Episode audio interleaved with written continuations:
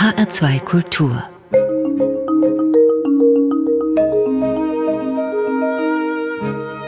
Doppelkopf Heute am Tisch mit der Sängerin Julia Hamari, Gastgeber ist Eckhard Rölke. In Budapest wurde sie geboren, am dortigen Musikkonservatorium hat sie studiert. 1966 ist sie zum Studium nach Stuttgart gekommen und fast gleichzeitig hat ihre große Karriere begonnen, die sie um die ganze Welt geführt hat, an die Met in New York, nach Covent Garden in London, an die Scala in Mailand. Sie tritt bei den Salzburger Festspielen auf, arbeitet mit Karl Böhm und Herbert von Karajan, mit Karl Richter und Nikolaus Harnoncourt. Sie ist Liedsängerin und Gesangsprofessorin Julia Hamari. Über all das wollen wir sprechen. Schön, dass Sie hier im Studio sind. Einen schönen guten Tag. Guten Tag, lieber Herr Rölke. Dankeschön. Beginnen wir doch mit einer Musik, einer Arie, die Ihnen besonders, ja, wie soll ich sagen, die Ihnen besonders am Herzen liegt, glaube ich. Erbarme dich, mein Gott, aus Bachs Matthäus Passion. Es gibt eine Filmaufnahme von Ihnen, in der Sie diese Arie singen. Mehr als zwei Millionen Mal wurde dieses Video, dieser Film auf YouTube abgerufen. Das ist eine unglaubliche Zahl. Warum ist diese Musik so stark? Was bedeutet Ihnen gerade diese Arie? Ach, eigentlich, das ist mein Lebens Führer eigentlich diese Arie, weil das ist mein Anfang für meine internationale Karriere. Ich habe in Budapest einen äh, Gesangswettbewerb gewonnen und da haben sie mich statt Christa Ludwig, wer abgesagt hat, haben sie mich eingeladen, mich kleine Anfängerin in Wien mit Karel Richter zu singen es war natürlich für mich eine irre Sache. Das kann ich nicht anders vorstellen. Also Ihnen sagen kann ich das nicht mhm. anders.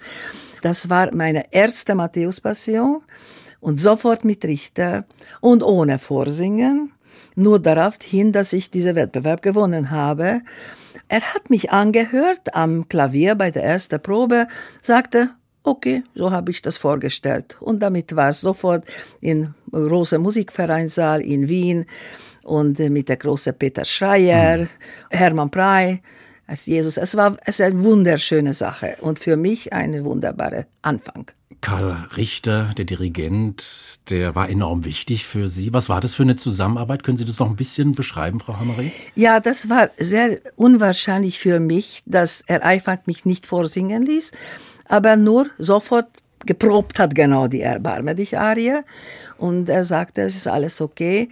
Und wo wir beim Konzert gesungen haben, irgendwie, äh, er ist plötzlich auf mich stehen geblieben, wo ich die erbarmliche Arie gesungen habe. Und es war eine herrliche, kurze Pause nach meiner Arie. Er ist nicht weitergegangen. Und der Chor ganz still und leise hat angefangen, nach der Arie zu singen. Also es war für mich eine unbeschreibliche Sache. Und nachher hat er mich natürlich wahnsinnig streng angeschaut, weil ich ihn gestört habe. Streng angeschaut? Das streng heißt, angeschaut. kritisch angeschaut? Nein, streng. Konzentriert. Guckt er mich sehr streng an, weil ich ihn ein bisschen gestört habe. Ich habe es nicht verstanden, natürlich. Also ich war zu jung und zu unerfahren in dieser Dinge. Aber trotzdem gab es gleich ein Vertrauensverhältnis zwischen Ihnen, kann man das so sagen? Ohne Vertrauen Absolut, geht das ja nicht. Natürlich nicht. Und nach dieser Aufnahme, ich habe doch die einzige Aufnahme von ihm, der Matthäus Passio, Wiederaufnahme. Also äh, hat er mit mir gemacht und nicht mit, äh, mit seinen früheren Stars, aber er hat mich vorgestellt. Und deswegen, äh, dieser Matthäus Passion ist für mich sowieso eine ganz große Sache, weil damit habe ich auch Abschied genommen. Mein letzter Konzert war auch die Matthäus Passion. Es ging durch mein Leben durch mit sehr, sehr vielen Konzerten. Auch die Aufnahme mit Karl Böhm, die Schallplatteaufnahme. Es ist nur interessant, dass mit ihm habe ich keine Schallplatteaufnahme mhm. gemacht aber diese einzige Video, Video existiert. Musikalisch ist ja diese Arie auch deswegen interessant, erbarme dich, mein Gott, weil es ja eigentlich ein Dialog ist zwischen der Sologeige und der Gesangsstimme. Ja. Also da begegnen sich auch zwei ganz unterschiedliche Charaktere, die aber irgendeine Einheit bilden. Äh, das ist wunderbar.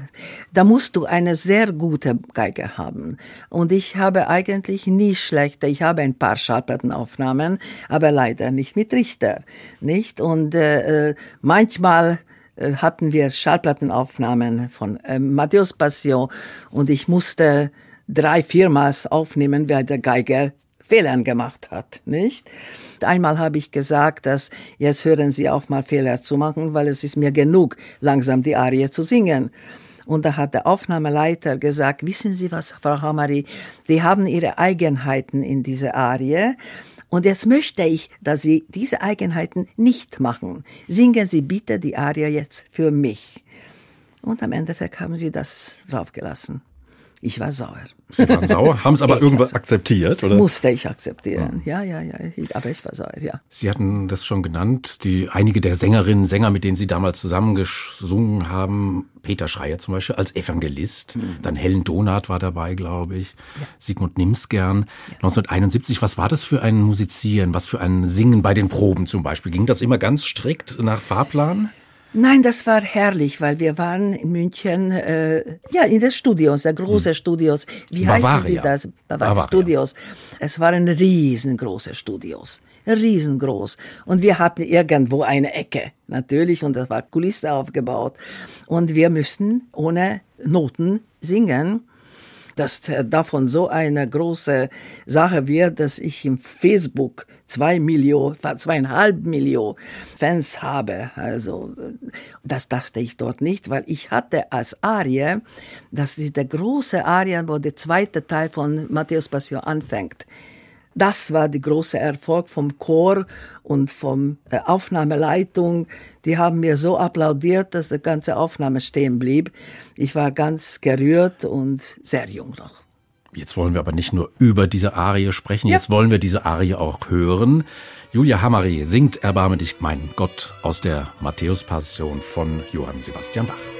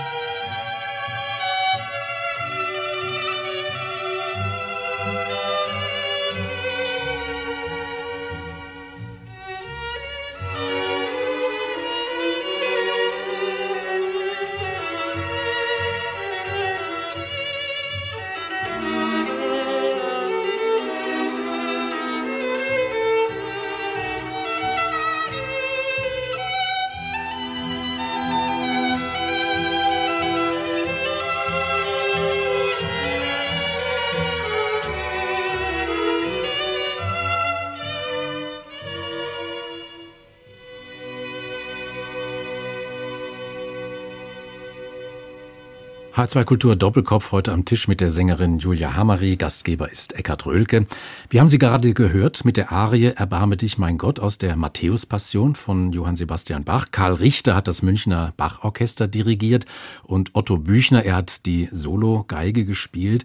Genau 50 Jahre ist diese Aufnahme jetzt alt. 1971 hat man noch ein bisschen anders musiziert als heute, mit ein bisschen mehr Vibrato. Wir haben das gehört, mit dem größeren Orchester auch, mit ein bisschen mehr Port Portamento, ein bisschen mehr Süffigkeit. Wie beurteilen Sie denn die Entwicklung der Aufführungspraxis in der Zwischenzeit, die Interpretationsgeschichte? Ist Ihnen das noch nah oder haben Sie sich auch so ein bisschen davon entfernt? Ja. ja. Mit einem Ja. Lange Frage, so kurze Antwort. Kurze, kurze Antwort. Ja, ja. Also ich höre natürlich die heutige Passionen auch an und bin ich manchmal überrascht mit der Tempis, von den Sängern und Sängerinnen nicht immer überrascht, weil man hört viele Musikstücke, wo eigentlich viel moderner musiziert wird. Ich mag es nicht, auch beim Bach nicht, wenn man sehr gerade singt. Diese gerade, diese Gerichte, gerade, also ohne, ohne Vibrato, ohne, ohne, ja, ja. Da, diese Leute so scharf, mögen mich. Ja, sie, sie lieben mich nicht, weil ich noch immer wirklich äh, diese diese Gefühl, was in dieses Stück hineingeht, das kann nicht ohne Vibrato sein. Ich höre mal die junge, jüngere Sängerinnen. Ich wundere mich, dass die Leute ohne Gefühl Erbarme dich Arie singen können. Ist es ohne Gefühl oder mit anderem Gefühl? Das ist keine Gefühl, das ist eine Art sogenannte instrumentalistische Singen, die meinen, in Bachzeit müsste man so gesungen haben, weil da war noch sehr viel mit äh, Kontratenöre und alles. Und sie denken, dass es so ist äh, originaler. Ich denke, ein Mensch wie Bach, hat 16 Kinder oder wie viel, um Gottes Willen, also wenn, wenn dieser Mann nicht Romantiker war irgendwo, mhm. und ich glaube, der Erbarme dich und alle Bachs, was ich kenne, wirklich darf man mehr Gefühl reinbringen. Und ich denke damals, dass ich so schnell berühmt geworden bin, es ist deswegen, weil ich anderartige Gefühle hineingebracht habe in die Musik allgemein. Und mehr durch Musik habe ich mich führen lassen. Das fehlt mir heute oft fehlt mir. Nicht? Julia und Hammerier, lassen Sie uns mal einen ganz großen Sprung machen. Und zwar einen Sprung zurück in der Zeit, in Ihre Kindheit, in Ihre Jugend. 1942 in Budapest geboren. Sie haben schon als Kind mit dem Klavierspielen begonnen. Was war das denn für ein Elternhaus, das mit Musik ja viel zu tun hatte, ganz offensichtlich? Sonst hätten Sie ja nicht die Möglichkeit gehabt, so jung, so intensiv Musik zu machen. Sie hatten viel mit Musik zu tun, aber sie haben keine was Musikinstrument oder sowas gemacht. Ich war die Einzige. Ja, da war die Familie Maler und Dichter und alles war Ingenieurs und alles Schauspieler. Aber es stand ein Klavier zu Hause, oder? Ja, natürlich, ja, logisch. Klavier waren meine Eltern. Damals war kein Geld, nicht? Gar nichts. Und nach dem Krieg, es war ein bisschen Hungernot aber mein Vater hat das Geld zusammengespart, für mich ein Klavier zu kaufen, äh, Flügel zu kaufen. Und das war eine ganz alte, kleine, total neue Flügel, noch mit dem alten Mechanismus. Mhm. Also das ist nicht mit der wunderschönen heute, heutige Mechanismus. Es war für mich es ist ein wunderbares Geschenk. Und ich wusste das nicht. Später wusste ich das, dass sie damals von ihrem Mund das äh, ab, abgespart, abgespart haben. haben. Ja, ja. Und wann ist dann der Wunsch entstanden, Musikerin zu werden? Also die Musik zum Beruf zu machen? Mit zwei habe ich im Keller damals hatte ich Asthma auch, wo plötzlich still blieb von den Bomben, natürlich außen, wir waren im Keller, und in dieser Stille habe ich ein ungarisches heilige Lied angefangen zu singen. Und die Leute haben alle geweint. Meine Mutter hat gesagt, das war so klar und so sauber, dass sie das einfach nicht auffassen konnten. Woher kam das? Und mit fünf habe ich gesagt, ich möchte Sängerin sein. Und dann haben sie mich angefangen, Klavier, Unterricht zu geben. Unterricht mhm. zu geben. Und meine Mutter hatte eine Freundin, wer eigentlich die Konkurrentin von unserem ganz großen Pianistin äh, Annie Fischer war, weil die beide zusammen in, bei Edwin Fischer in London Unterricht äh, gekriegt, also gekriegt haben. Und er hielt meine Lehrerin auch sehr, sehr, sehr talentiert.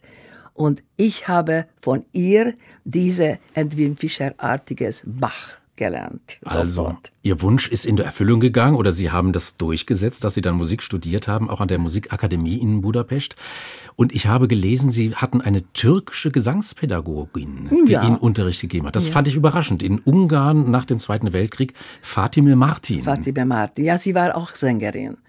Sie war eine der besten Tosca in ihrer Zeit. Sie hat mit Richard äh, Tucker gesungen und äh, also sie, und sie war eine phänomenale Pianistin auch.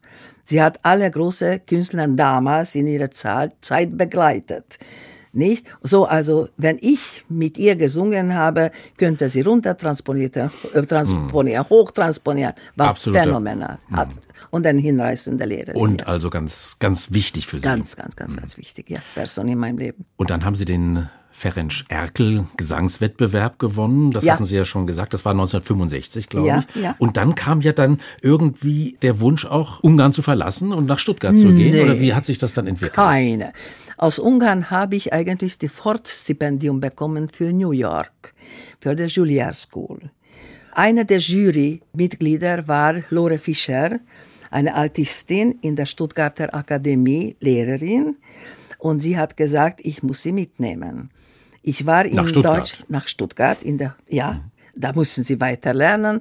Und in Bad Godesberg habe ich ein Stipendium gekriegt. Und ich war als Sängerin der Erste, mhm. mit einem deutschen Stipendium in Stuttgart kam. Nochmal, nochmal zurück zu Ihrer Budapester Zeit. An der Musikakademie haben Sie damals auch Volkslieder gesungen? War das Bestandteil? Also es gibt ja die große Tradition, Bela Bartok, Kodai. Ja, ja. Äh, das ist ja identitätsstiftend gewesen für viele in Ungarn, glaube ich. Volkmusik habe ich durch Bartok und Kodai gelernt. Ich habe auch einen Kodar-Preis gekriegt wegen, wegen der Interpretationen. Bartok, ich liebte seine Lieder. Ich bin kein, tut mir leid, Publikum, liebe Publikum, ich bin nicht hundertprozentig modern Fan. Ich bin bei Bartok irgendwie stehen geblieben, bei dem Blaubart und bei dieser Der Oper wunderbaren hm. Ja, das habe ich ein Aufnahme auch und ich habe die Lieder dann aufgenommen. Ja. Leider kann ich kein Ungarisch, also kann ich jetzt gar nicht sagen, was wir jetzt hören. Wir hören sie nämlich, wie sie ähm, ja. Folksongs, also Volkslieder singen, ungarische Volkslieder, ja. die Bella Bartok bearbeitet hat, gesammelt hat, bearbeitet hat. Was für ein Reiz geht da aus, wenn man solche Lieder singt? Äh, wissen Sie, da habe ich jedes Wort verstanden. Das war Mutter, ja. Muttersprache. mhm. Und ich habe Ihnen vorher gesagt, dass für mich die Farbe des Wörters, der Buchstaben, die haben auch alle Farben alle haben einen bestimmten Ausdruck. Jeder Buchstabe und jedes Wort. Auch Ungarisch und auch Deutsch. Asszonyok, asszonyok.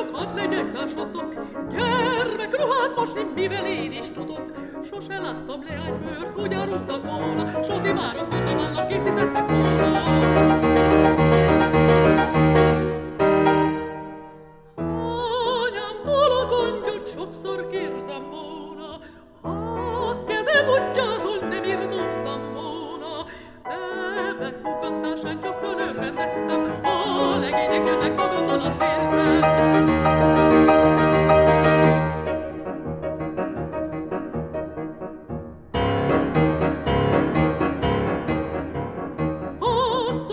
asszonyok, hadd legyek társatok.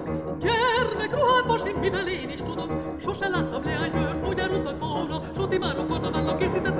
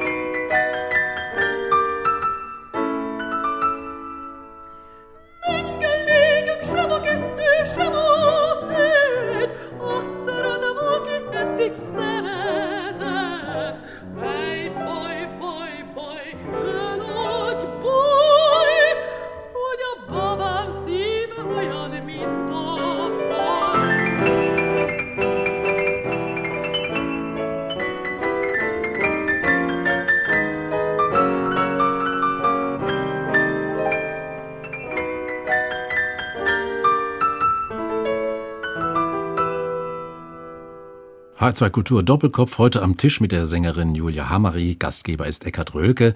Wir haben Sie, Frau Hammery, gerade gehört mit ungarischen Folksongs, bearbeitet von Bella Bartok. Am Klavier wurden Sie begleitet von Ilona Bruni.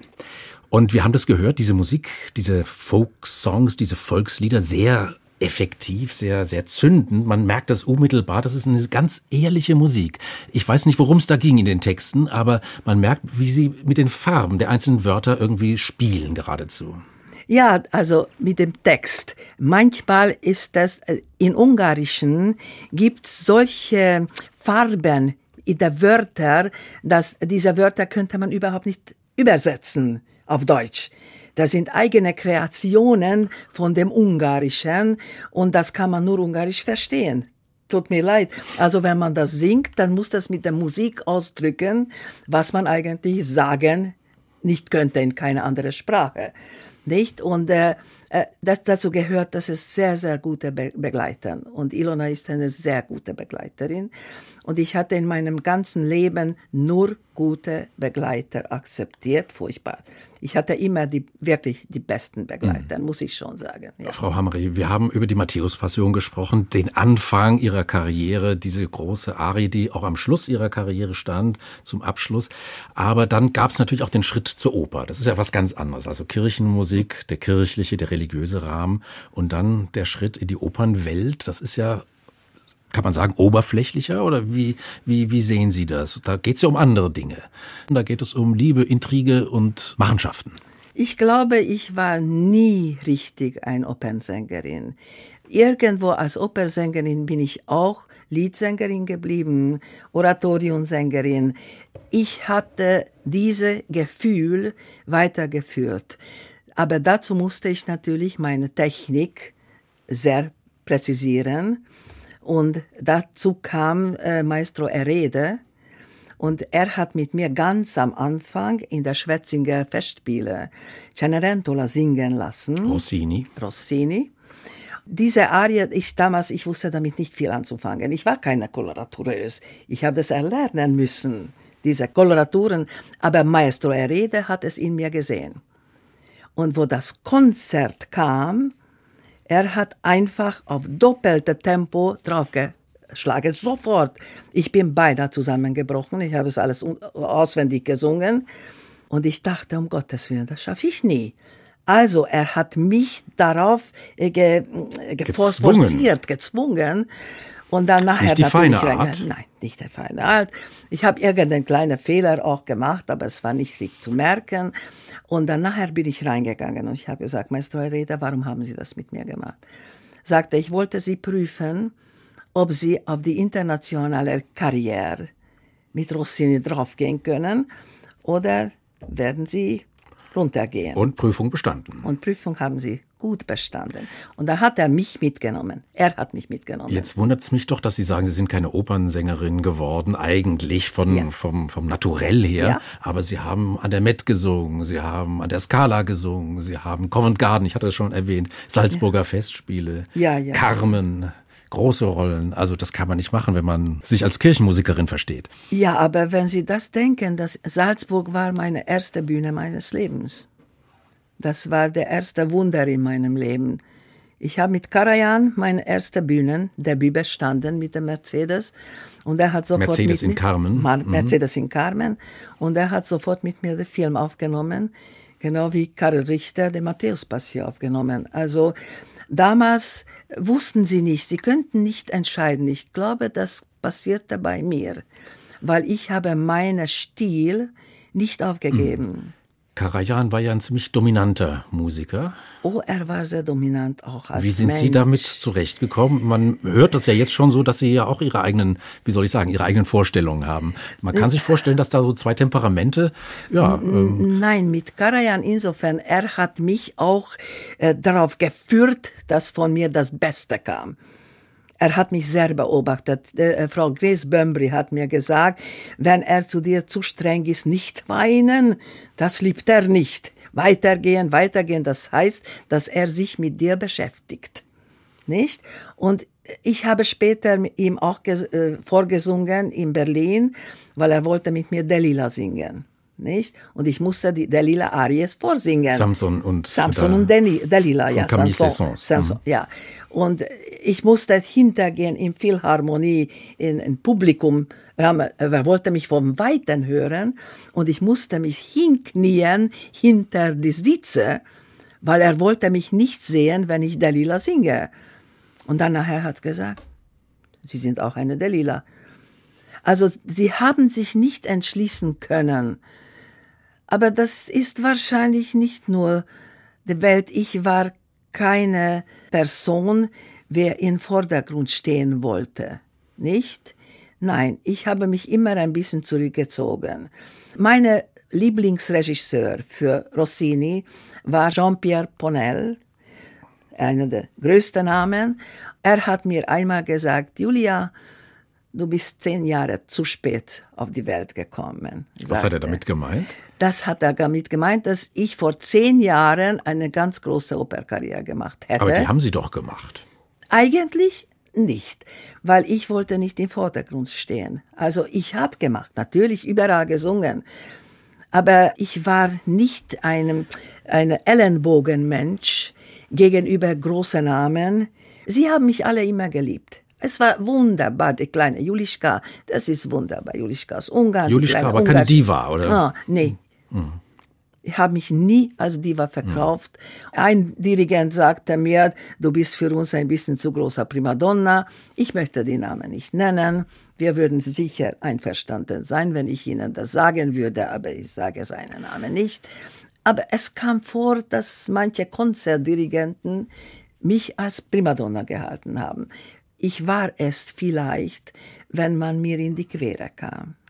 Und dann hatten Sie Ihre Möglichkeit, sich auch zu wehren. Ja, ich habe mich gewehrt. Ich konnte Nein sagen und ich war meine Vorstellung war sehr stark und klar aus ja wie hat wie kann ich das sagen ausgeprägt. Ja. Julia Hamari, eine Gesangskarriere zu planen, das ist ja nicht ganz einfach. Sie müssen als Sängerin ja Ihre Stimme einerseits genau einschätzen. Sie müssen vielleicht auch mal Partien oder Engagements ablehnen.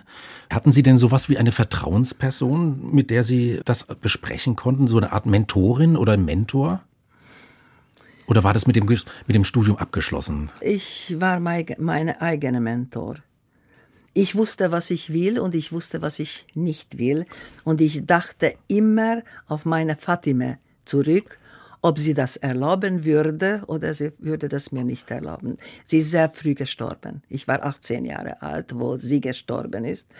Also ich habe meine ganze Karriere ohne sie gemacht, aber ich habe es mit ihr gemacht. Aber Sie haben auch gelernt, Nein zu sagen. Das ist Immer. dann wahrscheinlich wichtig. Immer. Ganz entscheidend. Aber in meinem Kopf war immer, was würde Fatime sagen?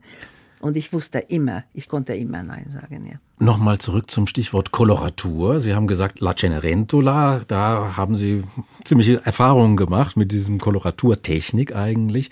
Ist das sowas wie ein Markenzeichen von Ihnen geworden? Eine Koloraturaltistin? In der Opernwelt jedenfalls. Damit habe ich eigentlich die großen Opernhäuser besungen, La Scala und Metropolitan und Covent Garden und so weiter. Ja, ja, also die größten sowas. Eigentlich, da habe ich Rossinis gesungen. Ja, immer Rossinis gesungen. Und Grunde genommen, ich glaube, ich hatte Erfolg damit. Also auch in Deutschland und überall, also wo, wo, sie, wo ich gesungen habe. Ich habe Düsseldorf angefangen, in Düsseldorf. Mit da waren Sie im Ensemble, und mm, Bonnell. An der Deutschen Oper ja, am Rhein. Ja, und das war eine wunderschöne Periode und die habe ich perfektioniert, diese Koloraturtechnik, was ich glaube, es ist gelungen. Die nächste Musik, ganz klar, die soll ein bisschen das erläutern oder verdeutlichen, was Sie jetzt gerade erklärt haben, Frau Hamari. Eine Aufnahme mit Ihnen, wie Sie die Rosina singen aus dem Barbier von Sevilla von Rossini.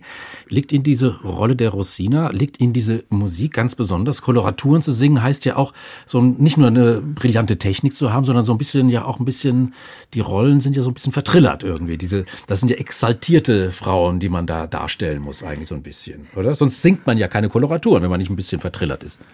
Ja, also wie ich sage, ich bin zu mir immer ehrlich geblieben und ich habe in der Rossinis immer meine absolut innere Romantik, wie im Bach, beim Bach, beim Bartok, überall diese innere Romantik immer hineingesungen. Und da kamen die Koloraturen und das war für mich ein Spiel in Musik. Die Rossina als Figur, als Bühnenfigur, eine sympathische, junge, verliebte Frau. Ich liebte die Rosina, ich liebte die äh, Rossini-Figuren, waren sehr menschlich.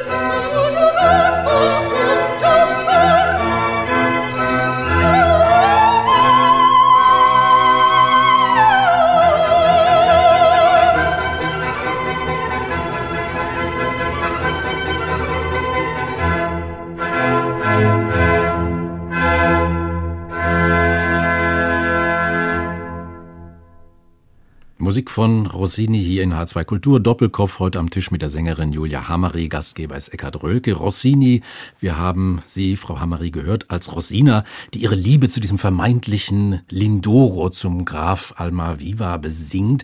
Was haben wir denn da jetzt gehört in Ihrer Stimme? War das Virtuosität? War das Bravour? War das so musikalische Koketterie? Wie würden Sie das beschreiben? Ich glaube alles. Alles, was Sie sagen jetzt. Da ist Bravour drin mit den Koloraturen, da ist Verspieltsein, da ist Koketterie mit der Musik. Verspielt und doch wahnsinnig ehrliche Gefühl. Ehrlichkeit ist wahrscheinlich Ehrlichkeit. wirklich, Das wenn ist, ich das so richtig das so verstehe, für Sie, für Ja, Sie, eben. also keine, kein, keine Fassade, Nein, nein, keine Show. nein. Nein, mein Spiel war auf der Bühne auch immer, das war ehrlich.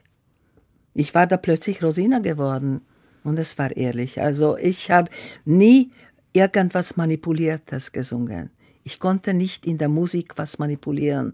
Das, wie Also eine ich falsche das gespielt- Distanz, Nein, eine falsche Distanz oder irgendetwas Ja, ja. ausstellen. konnte das nicht. Und das manchmal, ich glaube, in der heutigen Zeit noch mehr, braucht man's. Braucht man mit Bravour und äh, das einfach Technik, die ehrliche Gefühle vielleicht überspielen. Oder ich sage zu meinen Schülern, habe ich immer gesagt, nicht mehr spielen als singen. Das Singen soll der Erste sein und wunderschön singen und die Technik gut zu, äh, der Technik muss da gut sein und darauf die wunderschöne musikalische Details.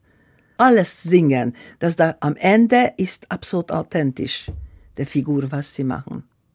Sie haben jetzt ganz kurz Ihre Schüler Ja? erwähnt. Immer, immer, ja. Und das ist das Thema, auf das ich natürlich noch zu sprechen kommen wollte. Ein ganz großes Thema.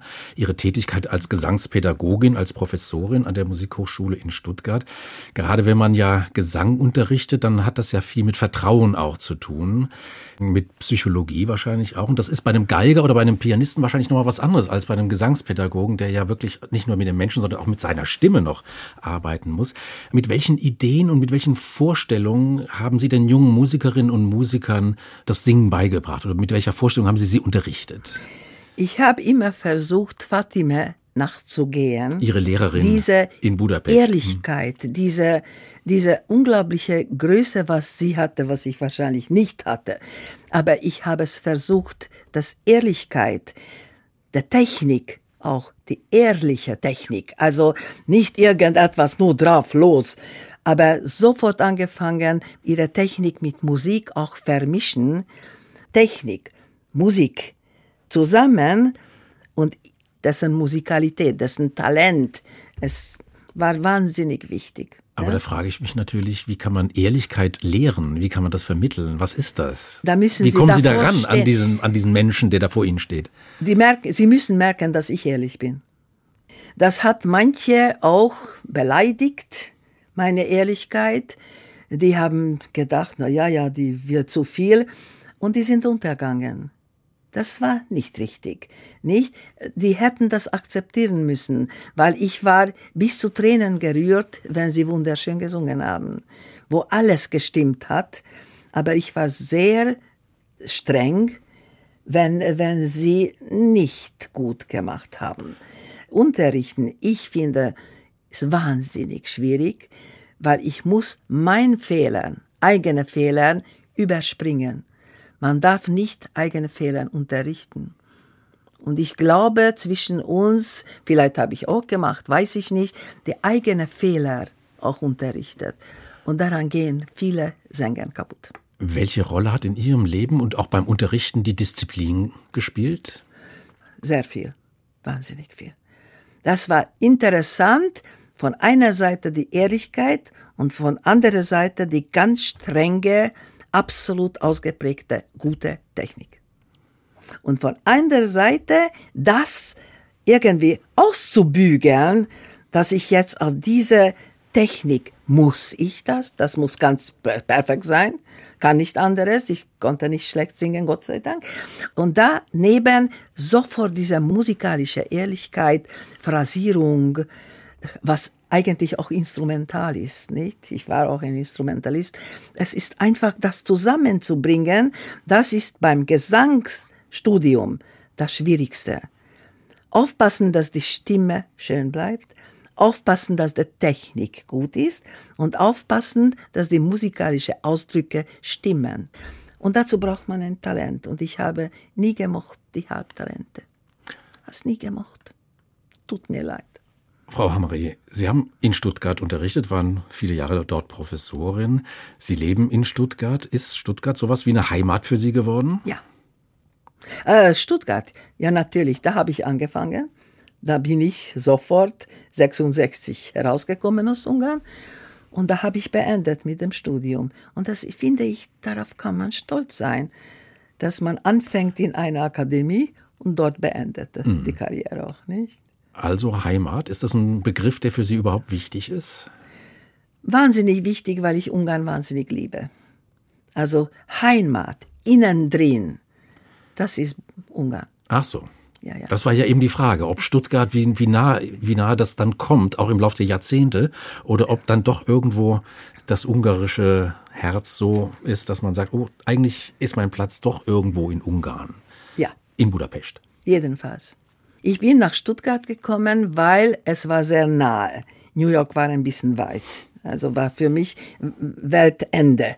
New York. Ich wusste gar nicht, wo das ist. So ein 18-jähriges Mädchen weiß nicht in Budapest, wo New York ist, nicht? Und war Stuttgart für mich sehr nahe. Also in Stuttgart habe ich geheiratet. Da bin ich treu geblieben für Stuttgart. Das ist eigentlich die Wahrheit. Und deswegen die Heimat, das Zuhause. Jean-Pierre Ponel hat mir einmal gesagt, du wirst in Stuttgart deine Zuhause bauen. Lebensmittelpunkt, sagt man. Ja, also mhm. ich sagte, es muss irgendwo, und mein Mann hat auch gesagt, du musst irgendwo einen Mittelpunkt haben, nicht? Wo du immer nach Hause gehst. Und Ponel hat gesagt, behalte dein freies Leben. Du brauchst die Freiheit. Du fliegst in der Welt hin und her. Also, heute gibt's auch Wohnwagen, hat er gesagt. Ich habe es nicht gewählt. Ich habe Stuttgart gewählt. Da habe ich auch bis heute meinen Mittelpunkt. Ja, ja, ja. Wir sind am Ende angelangt unserer heutigen Doppelkopfsendung. Julia Hamari. Eine Musik haben wir noch zum Ausklang. Diesmal keine gesungene Musik, sondern Instrumentalmusik, die Sie sehr schätzen, glaube ich. ich Wolfgang Amadeus Mozart, das. das Konzert für Flöte, Harfe und Orchester. Ich liebe das. Zwei Solisten, ein Orchester. Was fasziniert Sie an diesen Klängen? Singen? Grunde genommen, ich glaube, ich war eine instrumentale Sängerin. Also meine Technik war relativ instrumental. Also das hängt wahrscheinlich mit meinem Klavierunterricht auch an.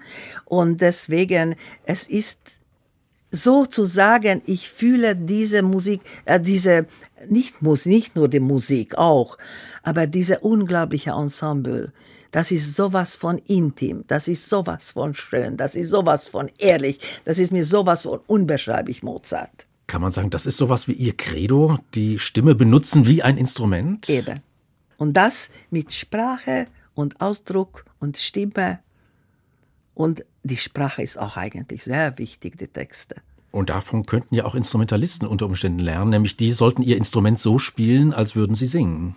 Genau, also diese Vice versa ist sehr wichtig, glaube ich. Die Instrumentalisten, die Richtigen, sie singen auch und wir singen die Richtigen, wir spielen auch, ja. Mhm. Also die menschliche Stimme als Ausgang jeder Musik, als Ausgangspunkt jedweder Musik? Ja, absolut. Julia Hammery, jetzt hören wir diese Klänge, die Sie so sehr mögen, auch Wolfgang Amadeus Mozart. Emmanuel Pahü, er spielt die Flöte, Marie-Pierre Langlomé die Harfe. Wir hören die Berliner Philharmoniker unter der Leitung von Claudio Abado. Und das war unser heutiger Doppelkopf mit der Sängerin Julia Hammery. Gastgeber war Eckhard Rölke. Frau Hammery, ich danke für Ihren Besuch. Dankeschön. Ich danke Ihnen.